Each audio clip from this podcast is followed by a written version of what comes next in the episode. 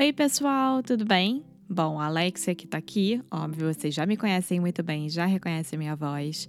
E vocês provavelmente já sabem que vou falar sobre o nosso melhor e mais grandioso parceiro, que é o Cambly. Bom, como muitos de vocês já sabem, alguns são novos por aqui, nós temos uma parceria maravilhosa com o Cambly, que é o seguinte: você pode fazer uma aula de graça 0800 com qualquer nativo da língua inglesa diretamente no site ou no aplicativo deles. É muito simples. Vai no cambly.com ou baixe o aplicativo do Cambly no seu celular e se inscreva. É só colocar o e-mail, não tem que colocar cartão de crédito, não tem que fazer nada e colocar o nosso cupom. Não se esqueça, o nosso cupom é inglês nu e cru podcast. Tudo junto e não tem pegadinha. É botar o e-mail, se inscrever e colocar o nosso cupom inglês nu e cru podcast. O melhor para mim é o seguinte: tem professor a qualquer hora do dia, 24 horas por dia. Você vai lá, escolhe a pessoa com quem você quer falar, de acordo com o seu nível ou assunto. Você pode filtrar aquilo que você quer conversar.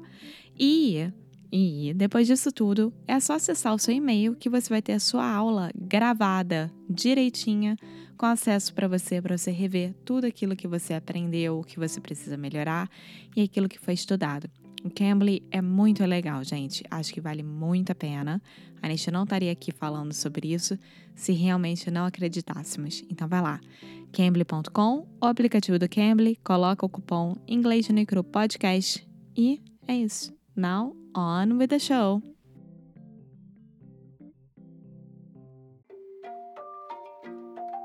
Oi, fala aí pessoal, bom dia. Você está escutando o Inglês no Inglês no Rádio.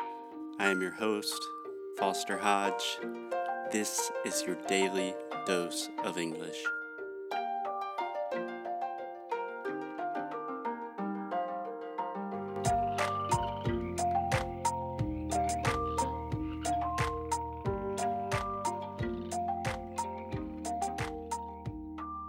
Hey, Alexia.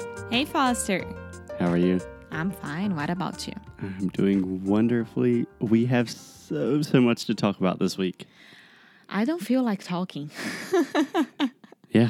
So, just to give a quick recap, a quick revision, this entire weekend we were in Charleston, South Carolina for my brother's wedding, which was very, very exhausting for Alexia. Well, I was very happy, but it was really, really mentally exhausting. Yeah. So, we have a couple of different things, and I think we will need more than one episode to talk about all of them. So, first of all, you had to speak at the wedding, which we've already talked about. We will talk about how that process went, if it was successful or not. Spoiler alert, Alexia did wonderfully. and then just kind of the wedding itself, how it went, you know, talk about American weddings, meeting my entire extended family, which is like 5,000 people. I can't remember Yeah. the names, whatever.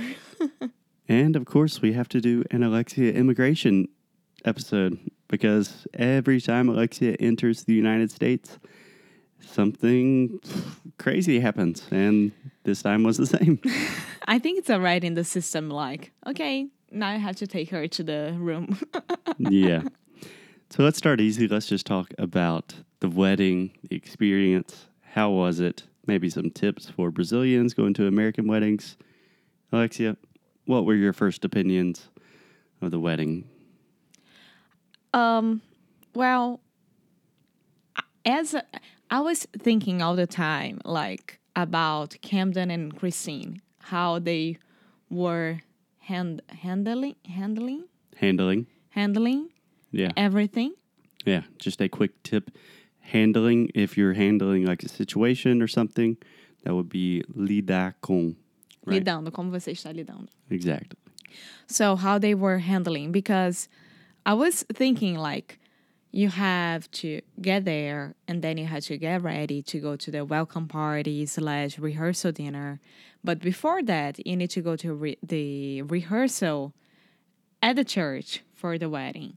Yeah. And then the other day, you have the bride had the lunch slash brunch with all the VIP women. I don't know. You consider yourself a VIP woman. Yes, I am. I also consider yourself a, a VIP. And then she had to left that place to get ready. She had to leave. Yeah, she had to leave that place to get ready and go to the church one hour before the wedding itself, the ceremony, take pictures, see the groom for the first time. The first look. Yeah, the first, which I don't understand that at all. I don't agree with that at yeah. all. In the past, it was a true first look, like at the wedding. Yeah. Now they have like a fake first look to do photos. I don't get that Kind of weird, but on our wedding, we can't complain. Yeah. Um, and then the wedding and then the party. So it's like nonstop. And when it's my turn, I want to be relaxed. I want to be with no dark uh, spots in my eyes. I want to We say like, bags under our eyes. yeah. Yeah, so bags under our eyes. So just to recap for this particular wedding, we had Friday night. First, we had to do the wedding rehearsal. No, wait. First, we traveled Yeah, of course. Everyone has to travel to the wedding. Yeah. So we had to drive from Spartanburg, where my parents live, to Charleston, South Carolina, a beautiful city, which we have talked about a lot on this podcast. Maybe Alexia's favorite city in the U.S. Yeah. And so we arrive in Charleston. We have to do the wedding rehearsal, which that means everyone who is actually participating in the wedding, like the bridesmaids, the groomsmen, obviously the bride and groom, the parents, the people speaking, uh, Alexia in this case, and just do like an hour of practice, make sure everything's okay. And it was a small wedding part party, right? So it didn't took that long. It didn't take that long to do It didn't it. take that long. Yeah, compared to some of the other huge weddings we've been to. Yeah. And then we had what Camden and Christine called a welcome party. A lot of weddings will actually have a rehearsal dinner where you give toast, which like you tell stories about the people. um, we didn't do that. Your dad was really into that. Yeah. So we had a welcome party. What did you think about the welcome party? I loved it. I really did. But I would have done that one week before Yeah. Yeah. It's because it's it's like it's only for the family. It's only for people who are close to the groom and the bride. It's not the whole wedding, right? Actually, in this case, so in most traditional American weddings, you have the rehearsal dinner, which is just for the family and close friends, people in the wedding, and then family. And then the welcome party is open to everyone invited to the wedding. So in this case, we just had the welcome party. So everyone that was invited to the wedding was invited to the welcome party. Ah, okay. Yeah. Yeah. What did you think about it? Was it fun? What we do? Yes, it was fun. It was my first time meeting all your dad's family.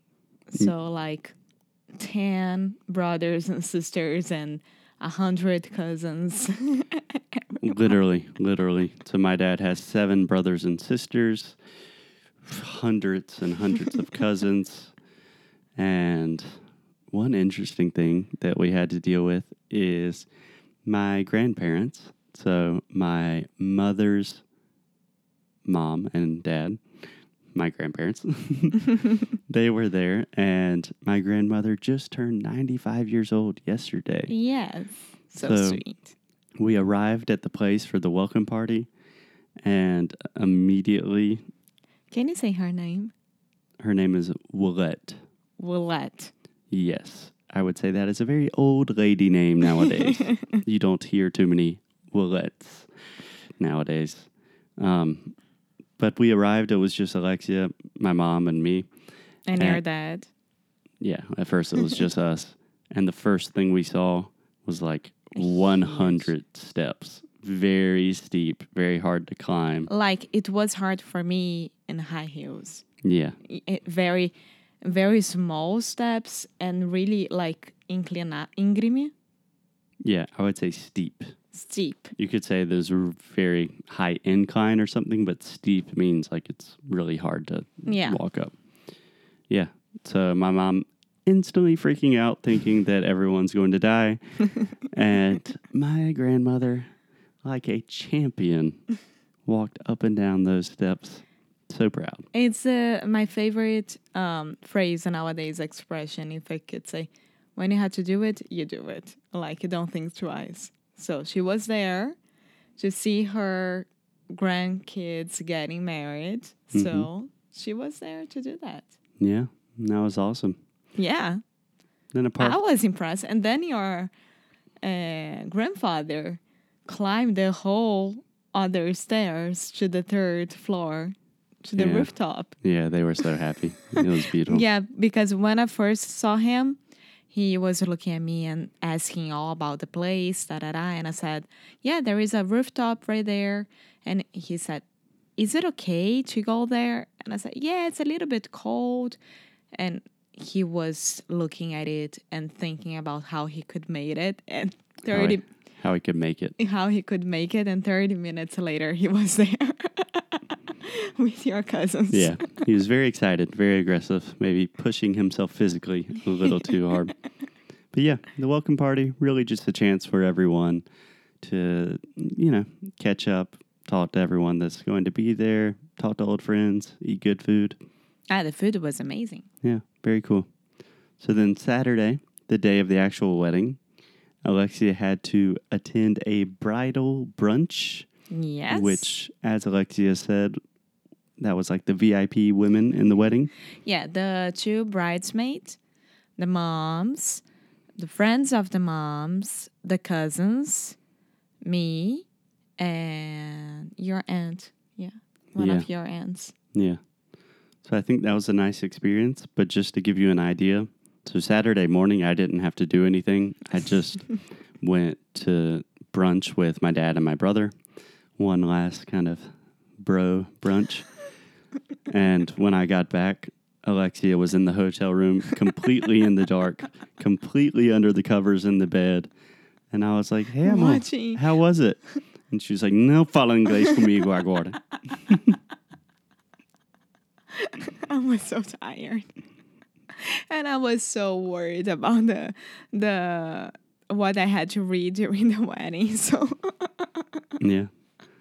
So then we had the actual ceremony, and it was beautiful.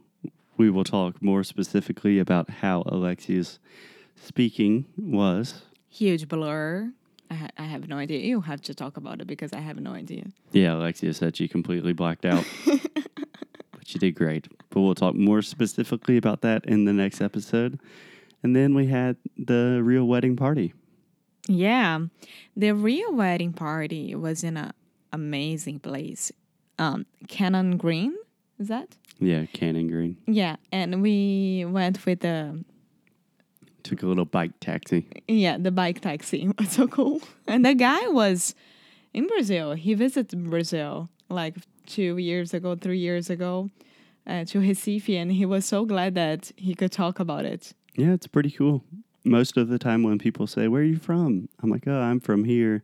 Alexia, she's from Brazil. People are like, Oh, I went to Buenos Aires. And he was like, Ah, cool. I was in Recife. Yeah, and he was talking about Porto de Galinhas, and he said Porto de Galo, something like that. But it was pretty good. Yeah. yeah, and and there was a band, of course. The band was there. Yeah. And- Almost all American weddings have a, a, a band. I love it. Yeah, it's cool. Yeah, I love it. And of course, I was dancing the whole night.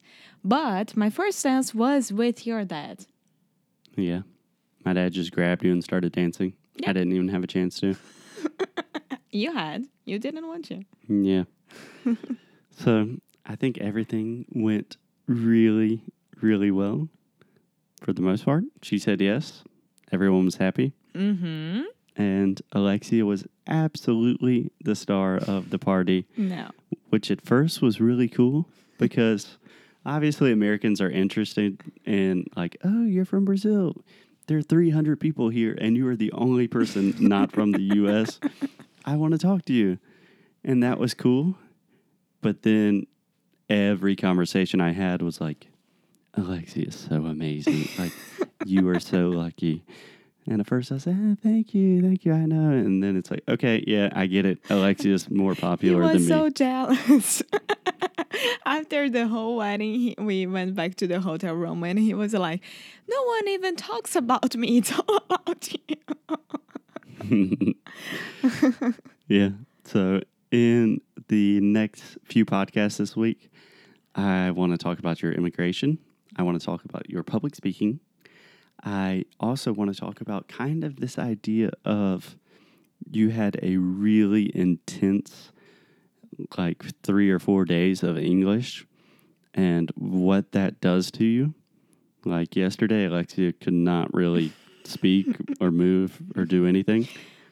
And I think that's a really important experience that I have a lot to say about. And what more? I think that should be it for today. Yeah, that should be it. Now we are in Greenville, taking care of Josie, your brother and sister in law. Now she's your sister in law. Ah, shit, yeah. Christine's Yeah. my sister. I have a sister in law. Yes, you do. That's cool, I guess. Yeah. and taking care of Josie. So Greenville is my second favorite city. You can check it out on Instagram, whatever I'm doing around here. So go there in Inglês Negro.